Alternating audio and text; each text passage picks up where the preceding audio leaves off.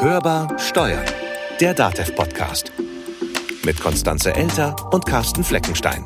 Wir reden einfach drüber. Mahlzeit. Ah ja, du, wenn du jetzt nicht arbeiten willst, Hm. musst du dir die Zeit aber auch als Pause erfassen. Mhm. So, ausstempeln oder nicht aufschreiben von wegen korrekter Arbeitszeiterfassung. Oder zu Ende kauen, ne? Ja, Ja. du willst doch nur was, oder? Hier, hm, magst was? Ja, nehme ich und Ich ess, ich, ess ich später. Okay. Aber wenn wir beim Essen über die Arbeit reden, ist das dann trotzdem Arbeitszeit? Tja, will schon sagen, oder? Also, ich meine, ich kann ja jetzt erstmal den Mund leer machen. Dann hört man dich auch deutlich. Ja, aber wann machen wir dann Pause? Hm, Gute Frage. ja, das ist irgendwie alles kompliziert. Und das Bundesarbeitsgericht hat es jüngst noch ein bisschen komplizierter gemacht. In der Tat, das Gericht hat nämlich entschieden, dass Arbeitgeber in Deutschland verpflichtet sind, Beginn und Dauer von Arbeitszeit sowie Pausenzeiten aufzuzeichnen. Der Arbeitgeber kann natürlich die Pflicht auf die Arbeitnehmer übertragen, aber er muss natürlich dafür sorgen, dass die tatsächliche Arbeitszeit auch korrekt erfasst wird. Und dazu gab es schon 2019 ein Urteil des Europäischen Gerichtshofs. Damals ging es um einen spanischen Fall und die Richter kamen zu dem Schluss, dass Arbeitgeber die Arbeitszeiten ihrer Beschäftigten in einem objektiven, verlässlichen und zugänglichen System vollständig erfassen müssen. Und weil das wieder mal sehr viel Raum für Interpretationen lässt, reden wir heute über unser aller Arbeitszeit, beziehungsweise wie diese erfasst werden soll, muss und wird. Im Dialog mit den Sozialpartnern prüfen wir, welchen Anpassungsbedarf wir angesichts der Rechtsprechung des Europäischen Gerichtshofs zum Arbeitszeitrecht sehen. Dabei müssen flexible Arbeitszeitmodelle, zum Beispiel Vertrauensarbeitszeit, weiterhin möglich sein. So hatte es die Ampelkoalition im Koalitionsvertrag aus dem Jahr 2021 vereinbart. Anfang dieses Jahres hat Bundesarbeitsminister Hubertus Heil von der SPD eine Gesetzesinitiative angekündigt. Er hat aber auch gleich gesagt, dass es ja bereits jetzt viele digitale Möglichkeiten zur Arbeitszeiterfassung gibt. Und apropos digitale Möglichkeiten, wie ihr vielleicht gehört habt, wir haben da auch mal so ein bisschen was ausprobiert, gerade beim Zitat aus dem Koalitionsvertrag. Da haben wir uns dieses Mal von KI ein wenig helfen lassen.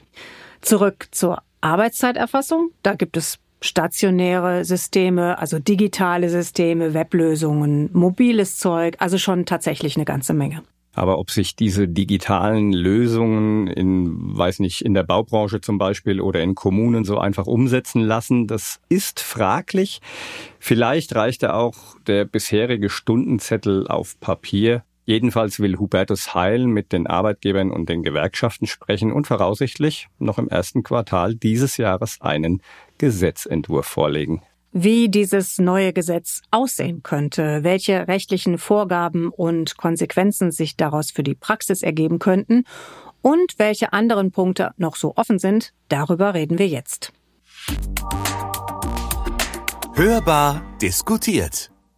Wir begrüßen heute im Studio Dörte Leopold. Sie ist Fachanwältin für Arbeitsrecht aus Würzburg. Schönen guten Morgen und schön, dass Sie da sind. Hallo, ich grüße Sie.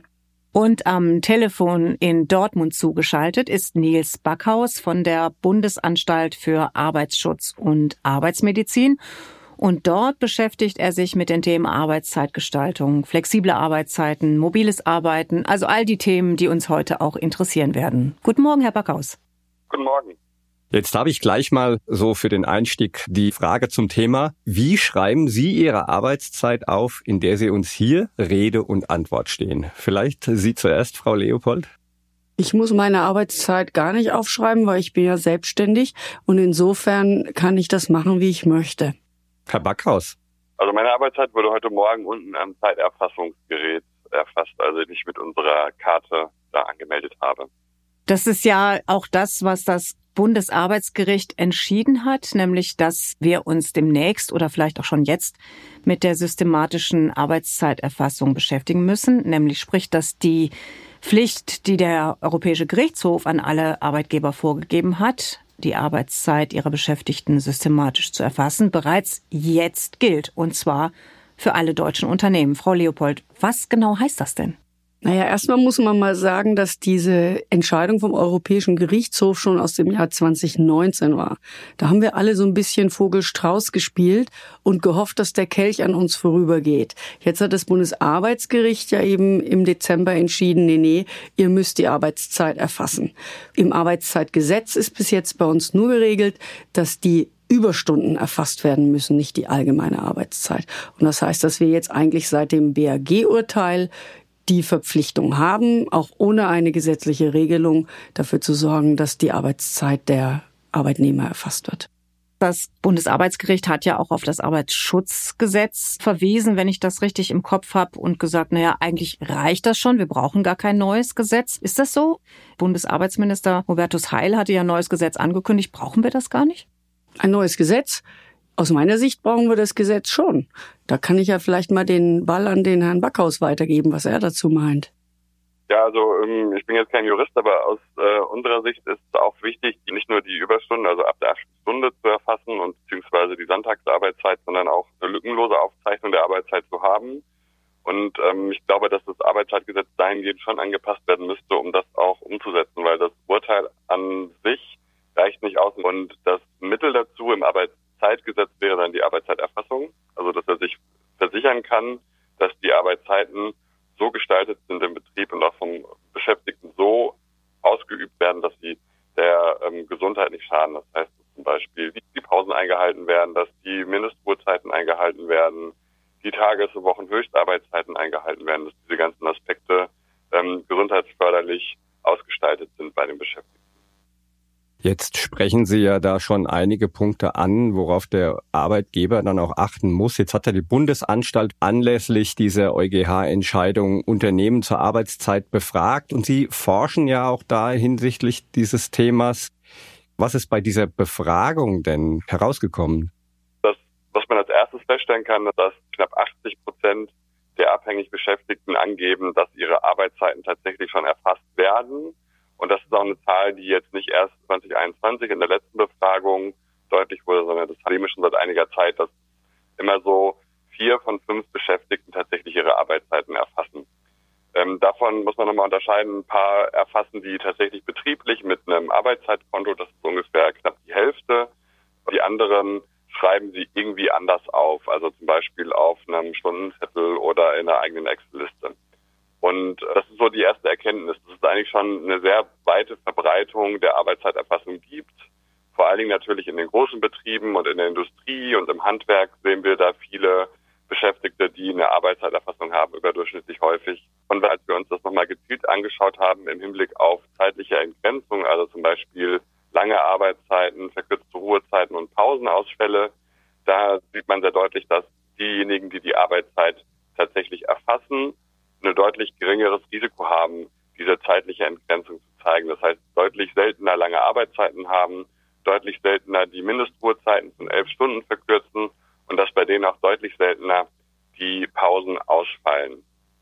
Und was wir uns dann noch angeschaut haben, was uns halt auch besonders interessiert hat, ist, weil ja immer das Argument kommt, der Verzicht auf die Arbeitszeiterfassung, auch zum Beispiel im Rahmen von einer Vertrauensarbeitszeit, geht damit einher, dass die Beschäftigten mehr Flexibilität haben, also so ganz platt gesagt, viele behaupten ja, ähm, die Aufzeichnung der Arbeitszeiten geht auch gegen die Beschäftigten, weil die wollen eigentlich mehr Flexibilität haben und wollen am liebsten gar nichts mehr an Arbeitszeiten reguliert haben. Ähm, und da zeigt sich aber, dass genau das Gegenteil der Fall ist, dass Beschäftigte, die ihre Arbeitszeiten erfassen, deutlich häufiger angeben, dass sie Flexibilität bei der Arbeitszeit haben, was daran liegt, dass sie vor allen Dingen ihre Arbeitszeiten gegen Freizeit ausgleichen können und dadurch eine Möglichkeit haben, ihre Arbeitszeiten noch ein bisschen flexibler zu gestalten, zum Beispiel mehr Einfluss darauf haben, wann sie beginnen und wann sie mit der Arbeitszeit aufhören. Aber ist es dann nicht trotzdem so, dass man dann vielleicht manche Sachen doch nicht aufschreibt und sich, ich sage jetzt mal, selbst betuppt? Oder auch den Arbeitgeber oder sich als Arbeitnehmer, weil man sich dann die Pause eben nicht mhm. nimmt oder halt die Überstunden jetzt vielleicht doch zwei, drei hinten überfallen lässt? Das ist eine gute Frage. Also der eine wird ein bisschen detaillierter, der andere ein bisschen allgemeiner aufschreiben. Also da gibt es auch ähm, sehr viele Schattierungen, denke ich, in der betrieblichen Praxis. Dennoch sehen wir schon diese allgemeinen Vorteile für Flexibilität und gegenzeitliche Entgrenzung, die die Arbeitszeiterfassung bietet. Und auch, ähm, wenn man noch mal einen Schritt weiter geht, haben wir ja auch jetzt in der letzten Befragung nochmal gezielt danach gefragt, wie es den Beschäftigten denn gelingt, mit Work-Life-Balance umzugehen, abzuschalten von der Arbeit, also so dieses sogenannte Abschalten oder im Englischen psychologisches Detachment. Auch da sehen wir äh, Unterschiede, dass die Leute, die eine Arbeitszeiterfassung haben, eben mit dem Ausloggen auch gedanklich besser abschalten können von der Arbeit. Also das hat schon so eine, so eine gewisse Daseinsberechtigung. Frau Leopold schüttelt so ein bisschen mit dem Kopf. Sieht die Praxiserfahrung bei Ihren Mandanten da ein bisschen anders aus? Also ich sehe es in der Praxis teilweise anders. Wenn ich jetzt einen Mitarbeiter habe, der sehr flexibel arbeitet, der Vertrauensarbeitszeit hat und im Endeffekt ist es ihm und auch seinem Chef egal, wann er seine Arbeit macht. Für den ist Work-Life-Balance eben nicht der klassische acht Stunden Arbeitstag, von wegen ich logge mich morgens ein und abends wieder aus. Für den ist der Arbeitstag dann entspannt, wenn er sich das selber einteilen kann. Das heißt, was weiß ich, er fängt um acht an, die Kinder sind in der Schule, dann arbeitet er bis zwölf, dann isst er mit seiner Frau Mittag oder isst allein Mittag, was auch immer. Dann arbeitet er vielleicht, macht er Pause, möchte gerne abends mit seinen Kindern essen und die ins Bett bringen. Hat er seine Arbeit aber noch nicht geschafft dann ist das für den, gerade wenn er so ein bisschen eine Nachteule ist, super. Und da kenne ich wirklich viele, die loggen sich dann abends nochmal ein, keine Ahnung, von neun bis elf. Und dann sind wir beim Arbeitszeitgesetz. Dann muss er, wenn er sich ausloggt, elf Stunden Pause machen. Die Flexibilität, die hat er in dem Moment nicht, weil er dann ja eigentlich am nächsten Tag erst wieder irgendwann am späten Vormittag anfangen kann. Wenn er dann doch früher anfängt, sind wir schon im Arbeitszeitverstoß. Und das würde dann zulasten des Arbeitgebers gehen, der dann seinem Mitarbeiter, der ja Vertrauensarbeitszeit hat, sagt, ah, ist zwar super, dass du Vertrauensarbeitszeit hast, aber abends von neun bis elf, das ist nicht dein Ding. Da musst du das früher machen. Dann kannst du halt nicht mit deine Kinder ins Bett bringen. Und da glaube ich schon, dass wir einen Konflikt haben. Was Sie aber gerade beschrieben haben, Frau Leopold, würde ja bedeuten, dass Arbeitszeit schon erfasst wird, halt nur zu ich sage jetzt mal, verschobenen Zeiten und dass dann halt je nachdem, wann dann gearbeitet wird, halt das Arbeitszeitgesetz verletzt wird. Können wir da vielleicht nochmal einfach eine kurze Definition einschieben, was genau Vertrauensarbeitszeit tatsächlich ist? Naja, Vertrauensarbeitszeit heißt ja nur, dass ich mir die Lage meiner Arbeitszeit selber aussuchen kann. Eigentlich genau der Fall, den ich gerade geschildert habe. Und wer das wirklich ausnutzt, also in seinem Sinne ausnutzt, der kann sich teilweise an die Regelungen im Arbeitszeitgesetz nicht halten. Und Jetzt nochmal zu Ihrer Frage. Nur weil jetzt die Arbeitszeit erfasst wird oder werden muss, auch bei den Vertrauensarbeitszeitlern, heißt das ja nicht, dass der Arbeitgeber ihm dann sagen kann, nee, nee, das musst du anders machen, ich will das auch anders machen.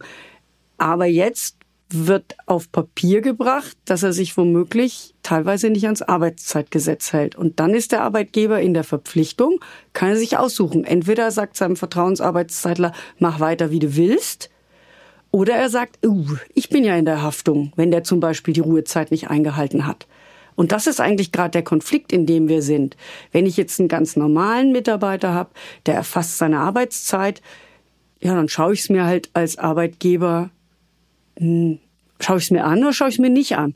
Wenn ich es mir nicht anschaue, habe ich das Risiko, dass ich Arbeitszeitverstöße nicht sehe.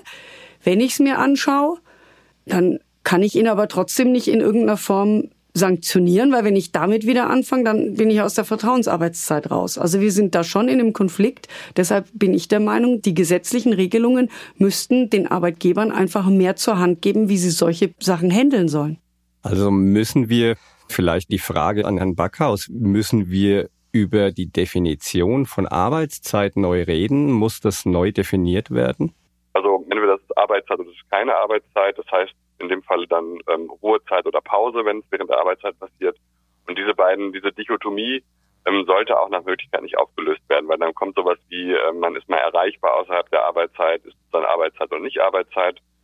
Gesetzlich muss es dann irgendwie sowas wie Rufbereitschaft oder Bereitschaftsdienst sein.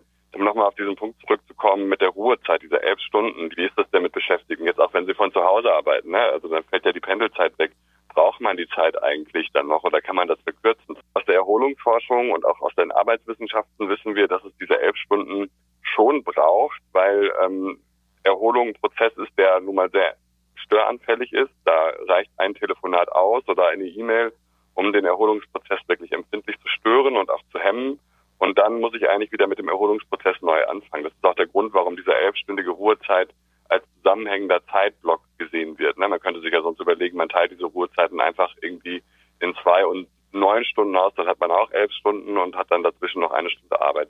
Aber genau das wird eben aus arbeitswissenschaftlicher Sicht nicht empfohlen, weil diese Prozesse da nochmal neu ansetzen müssen, neu anfangen müssen. Und auch wenn die Arbeitszeit nur kurz unterbrochen wird für einen kurzen Anruf oder was, ne, das Gehirn gerade bei Wissensarbeiten und über die reden wir, wir reden ja nicht darüber, dass jemand jetzt, der in einer Firma arbeitet, nochmal in die Firma geht, da irgendwie eine halbe Stunde bohrt und dann nach Hause fährt und dann, ne, das, die sind ja außen vor davon. Aber ähm, bei, bei Wissensarbeit oder informationsbezogenen Tätigkeiten ist so, dass man da gerade den Kopf auch nicht gut ausschalten kann und da noch lange drüber grübelt, wenn man dann diese kurze Störung hat. Und das ist der Grund, warum diese Ruhezeiten aus meiner Sicht nochmal eine besondere Wichtigkeit hat. Gerade wenn dann Arbeit und Privatleben nur wenige Meter voneinander entfernt sind, ist dieses Abschalten relativ schwierig und gestaltet sich noch schwieriger. Und da braucht man wirklich bewusste Strategien und Fähigkeiten als Beschäftigter auch um das gewährleisten zu können. Ich gebe Ihnen prinzipiell recht, aber gerade in den Corona-Zeiten, wo ja die Homeoffice-Geschichte sehr ausgeweitet wurde und auch jetzt noch sehr verbreitet ist, diese Arbeitszeit, das vermischt sich immer mehr. Also meine Erfahrung ist, wenn ich mit Personalern gesprochen habe, die im Homeoffice gearbeitet haben. Was weiß ich, vertrete eine Firma und ich spreche mit der HR-Frau und die schreibt mir eine E-Mail und dann schreibe ich so oder ich versuche sofort anzurufen, die geht nicht ran, wo ich mir denke, hm, warum geht die jetzt nicht ran? Die hat mir doch gerade vor zwei Minuten eine E-Mail geschrieben. Und dann ruft sie mich irgendwann in einer Viertelstunde zurück. Ja, ich muss jetzt gerade meiner Tochter, der muss sich jetzt gerade eine Apfelschorle machen. Wie erfasse ich das denn? Das kann ich gar nicht erfassen, weil dass ich der die Apfelschorle mache, das ist mit Sicherheit keine Arbeitszeit. Deshalb brauchen gerade, ich sage jetzt mal böse Frauen, ich meine, die viel im Homeoffice sind. Ich sehe nicht, wie die Lösung ist. Wie sollen die denn ihre Arbeitszeit erfassen? Das ist einfach unrealistisch, dass wenn ich mit einem oder zwei Kindern den ganzen Tag zu Hause bin, dass ich dann meine Arbeitszeit am Stück mache. Also ich glaube, dass die Lage vom Homeoffice in der Pandemie auf keinen Fall übertragen werden sollte jetzt auf das Homeoffice, das wir im Arbeitsalltag außerhalb der Pandemie haben.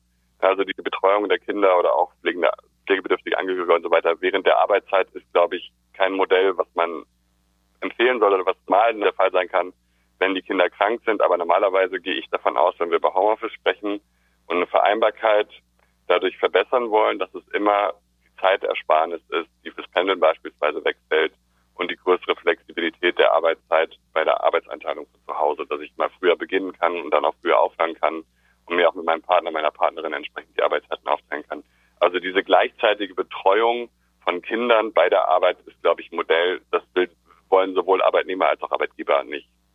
Wenn wir uns mal an den Büroalltag vor der Pandemie erinnern, da gab es doch oft Situationen, man ist irgendwie am Schreibtisch gesessen und man ist was gefragt worden oder gesagt worden, auch komm mal mit einem Kaffee trinken. Das ist doch auch alles von Arbeitszeit erfasst. Ich stempel da doch nicht jedes Mal aus, wenn ich in die Teeküche gehe. Also eigentlich ist es doch prinzipiell das Gleiche, außer dass es halt, ja, ich sage jetzt mal gefühlt irgendwie einem ein besseres Gewissen macht, weil man ist ja noch in der Firma und wenn man das aber zu Hause macht, dann ist es auf einmal keine Arbeitszeit mehr. Wir müssen vielleicht auch mal über eine andere Definition von Arbeit reden. Also sprich, ich mache einfach mein Projekt zu Ende. Wenn der Tochter die Apfelschorle zubereitet wird oder sie auf der Arbeit ein Getränk, holt sich auf der Arbeit einen Kaffee, spricht auf dem Flur mit Kolleginnen und Kollegen. Der Weg von der Uhr bis zur Etage ist bei mir auch zwei Minuten lang. Also es gibt ja ganz viele von diesen kleinen Zeiten, die man jetzt nicht atomisieren will, also die man jetzt nicht einzeln immer erfassen nicht erfassen will. Und ähnlich ist es zu Hause ja auch. Wenn ich in die Küche gehe, mir einen Kaffee hole, wenn ich äh, kurz an die Tür gehe, den Paketboten die Tür aufmache und ein Paket entgegennehme, das sind ja auch nicht Zeiten, wo man sich ausstempeln würde. Aber das ist ja im, im Betrieb genauso. Und ich denke, da muss man einfach entsprechend pragmatische Lösungen auch in den Betrieben finden. Und also wir haben hier ganz klare Absprachen dazu.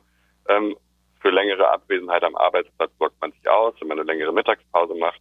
Das ist genauso wie im Betrieb, da ändert sich eigentlich nicht viel. Und die Erfassung ist bei uns komplett elektronisch. Das heißt, es ist ein Klick und dann, äh, das ist auch nicht aufwendig. Ne? Und ich meine, dieses Argument, dass es irgendwie ähm, zur Bürokratie führt, sehe ich jetzt eigentlich auch nicht, weil es eigentlich relativ sparsam umgesetzt ist bei uns. Also es ist wirklich sehr einfach und auch ähm, in den Arbeitsalltag ist alles digitalisiert. Ne? Die werden teilweise schon mit irgendwelchen Systemen am Rechner überwacht, was eigentlich gar nicht sein darf. Und es ist einfach Absprache noch in den Unternehmen da sein.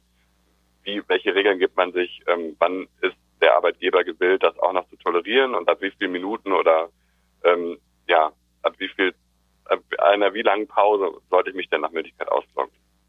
Ja, in der Praxis ist es natürlich so, die Leute, die ordentlich schaffen, da ist mir das auch völlig egal, die müssen sich natürlich nicht ausloggen.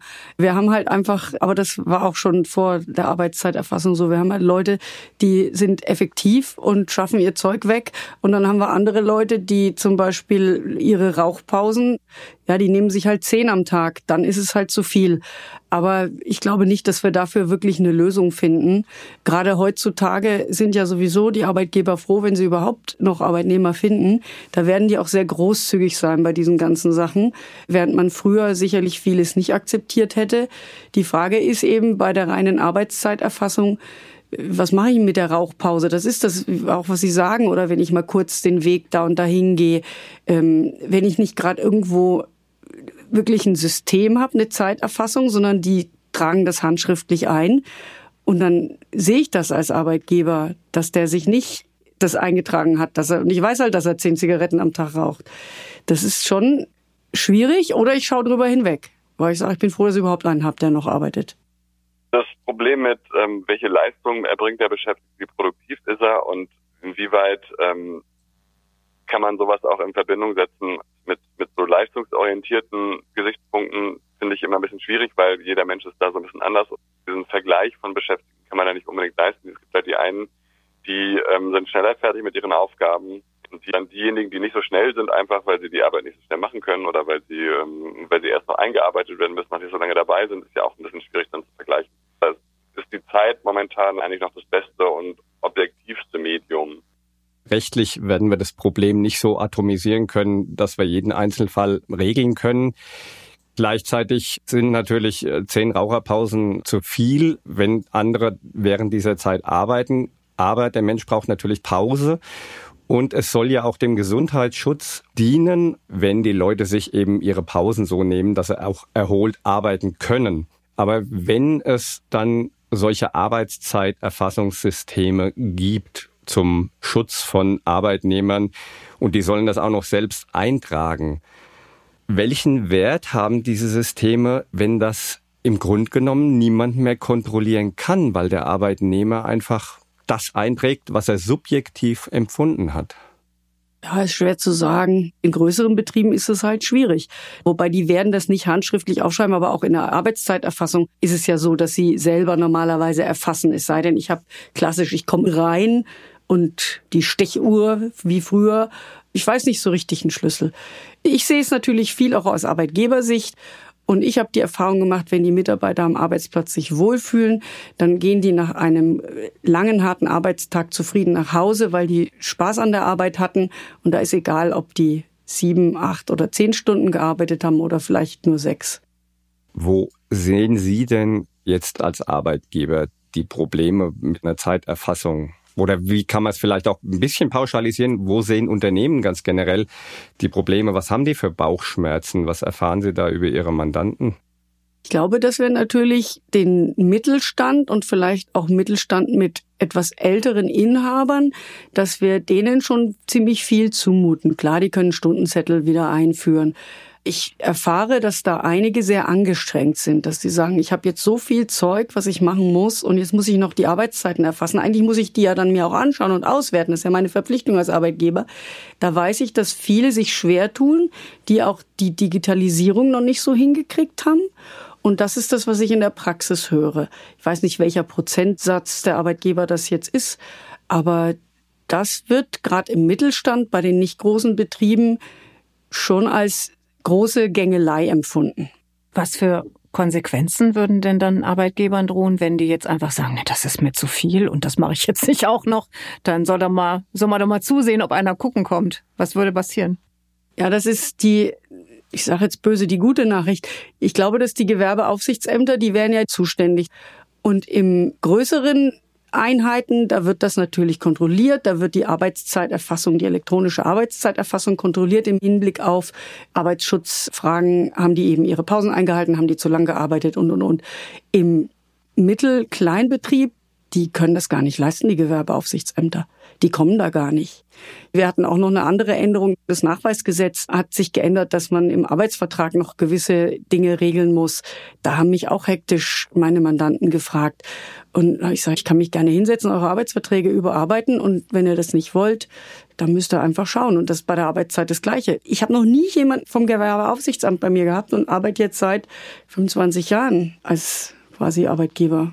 Übrigens, wenn ihr da nochmal reinhören wollt in die Folge, verlinken wir euch in den Show Notes. Da haben wir natürlich auch eine Podcast-Folge zum Thema Arbeitszeitnachweisgesetz. Hört da auch gerne nochmal rein und was da zu beachten ist. Bleiben wir nochmal kurz bei dem Thema der Aufzeichnungspflicht beziehungsweise dem System. Was müssen denn Arbeitgeber jetzt leisten, beziehungsweise welche Systeme können sie verwenden, welche nicht? Also muss das jetzt alles elektronisch und digital laufen? Ja, bis jetzt haben wir ja im Gesetz noch keine Regelung dazu, sondern nur die Gerichtsentscheidungen, die sagen, der Arbeitgeber muss das jetzt erfassen und es muss, ah, ich weiß jetzt nicht mehr genau den Wortlaut, es muss halt praktikabel, sinnvoll und nachvollziehbar sein. Also wenn ich halt keine elektronische Zeiterfassung habe, dann muss ich es mit, muss ich handschriftlich mit Stundenzetteln machen, anders geht's nicht. Also ein sehr dehnbarer Begriff. Ja, wobei natürlich auch Papier wieder wesentlich mehr Aufwand macht. Wenn ich ein digitales System habe, kann ich natürlich auch über gewisse Algorithmen einfach gewisse Auswertungen fahren und kann gucken, ob das alles Hand und Fuß hat. Ja, so eine Excel-Liste sollte eigentlich, finde ich, jeder hinkriegen. Eine Excel-Liste, wo jeder Mitarbeiter Zugriff hat und seine Arbeitszeiten einträgt, das sollte jetzt kein Hexenwerk sein. Und das wird auf jeden Fall ausreichen.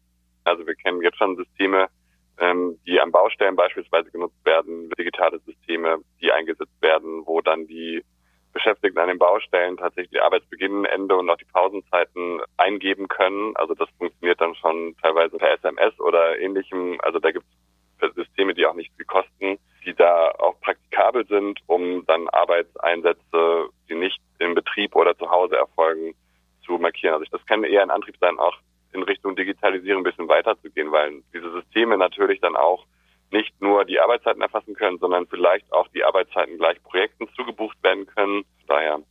Aber vielleicht, und damit die Frage nochmal an Sie beide, ist es doch nicht mehr zeitgemäß, die Arbeit über Zeit zu messen, sondern eher die Zeit an der eigentlichen Arbeit festzumachen. Wie sehen Sie es? Ja, ist halt schwer. Ich meine, was soll ich sonst nehmen außer der Arbeitszeit? Ergebnisse, ja gut, wenn ich Akkord arbeite, ist einfach, dann habe ich einen Akkord. Aber wer macht das denn heute noch? Und wie das Herr Backhaus vorhin auch gesagt hat, alles, was eben so ein bisschen wissenschaftlich ist, da ist es ganz schwer, dass ich das anders wirklich erfasse. Ich wüsste außer der Arbeitszeit keinen anderen Anknüpfungspunkt. Herr Backhaus, Könnten Sie sich vorstellen, dass man einfach mal so nach dem Motto Projekt fertig, dann auch Arbeit oder Arbeitszeit fertig, dass man vielleicht so eine Art Kompromiss findet in der Erfassung? Ja, also wenn Projekt fertig heißt, ich äh, bin im Rahmen meiner Arbeitszeiten fertig geworden, ist das auf jeden Fall okay. Da kann ich auch mal sagen, dann lasse ich mal den Stift ein bisschen früher fallen und gehe mal früher nach Hause. Und wenn der ähm, Arbeitgeber sagt, es geht mir nur um die Ergebnisse und wenn du schneller fertig bist als vorgesehen, dann ist es auch okay. Dann denke ich, ist es kein Problem. Aber die meisten Beispiele, die ich kenne oder die Erfahrungen, die ich mit Vertrauensarbeitszeit kenne, ist, dass es eigentlich selten, wenn man das dann mal wirklich ausrechnet, zugunsten der Beschäftigten geht. Also da habe ich so ein bisschen meine Zweifel, ob das dann so vorteilhaft für die Beschäftigten wäre, weil in den meisten Fällen ist dann eher so, dass ich mehr arbeite und dass dann diese Mehrarbeit eben nicht abgegolten wird, entweder durch Freizeit oder durch mehr Entgelt ähm, oder durch, durch Zulagen oder so weiter. Also das, da ist bei mir so ein bisschen, äh, bin ich einfach zu skeptisch an der Stelle, als das funktionieren würde. Und wie eben schon gesagt wurde, ich glaube, dass einfach die Zeit noch das objektivste Kriterium ist, um Arbeits, Arbeitsleistung zu ermessen. Und dieses Zeit gegen Geld, der Grundsatz ist, glaube ich, nicht aufzulösen. In der abhängigen Beschäftigung, wo der Arbeitgeber wirklich auch die Verantwortung hat für seine Beschäftigten, den Arbeitsschutz und weitere Rechtmäßigkeiten angeht, da glaube ich, kommt man aus der Arbeitszeit nicht raus. Der Aspekt der Arbeitszeit er wird uns auf jeden Fall noch erhalten bleiben. Vielleicht müssen wir in Zukunft aber einfach doch ein bisschen mehr differenzieren, wann Arbeit nach Zeit und wann Arbeit nach Ergebnis gemessen wird. Frau Leopold, Herr Backhaus, vielen Dank, dass Sie bei uns in der Sendung waren. Und uns Ihre Arbeitszeit geopfert haben. Genau. Gerne. Ja, sehr gerne. Tschüss nach Dortmund und ja, und Wiedersehen im Studio, Frau Leopold. Bis bald. Tschüss. Tschüss. Hm, so zehn Zigaretten rauchen ist ja auch nicht gerade gesundheitsfördernd und im Sinne des Arbeitsschutzes, dass man nur so nebenbei bemerkt. Naja, gut, dass wir nicht rauchen, alle beide. Ne? Also dann brauchen wir dafür schon mal keine Pausen und keine Arbeitszeit, in der wir das tun müssten. Das können wir dann für die Gummibärchen aufsparen. Sehr gute Idee. Und eine Pause sollte natürlich ohnehin eine echte Pause sein. Und am besten ist sowieso die Vertrauensarbeitszeit, aber die ist ja auch weiterhin möglich. Aber wenn dann jetzt künftig alles, also in welcher Weise auch immer erfasst werden soll, besteht natürlich auch immer die Gefahr unverhältnismäßiger Kontrolle. Ne? Da muss man Natürlich. auch ein bisschen gucken. Das wird sicherlich auch den Datenschutz an der einen oder anderen Hinsicht noch eine Weile beschäftigen. Und wenn man sich das Thema Flexibilität anschaut, dann darf das aber nicht bedeuten, dass die Höchstarbeitszeit pro Tag ausgeweitet wird, wie es unsinnigerweise an so mancher Stelle schon gefordert wurde. Also da bin ich dann eher für mehr Gummibärchen und in diesem Sinne. Mahlzeit. Das war Hörbar Steuern, der DATEV Podcast. Wir freuen uns, wenn ihr uns abonniert, teilt oder im Podcatcher eurer Wahl bewertet. Über eine Weiterempfehlung freuen wir uns natürlich auch. Und wenn ihr uns in eurer Pause eine Mail schreiben wollt, könnt ihr das gerne tun an podcast.datev.de. Schneller geht's mit dem Anruf unter der Telefonnummer 0800 082 6782. Mein Name ist Konstanze Elter. Mein Name ist Carsten Fleckenstein. Wir wünschen euch eine gute Zeit, gleich ob Arbeit oder Pause. Bleibt optimistisch. Und hört wieder rein. Hörbar Steuern. Der DATEV-Podcast.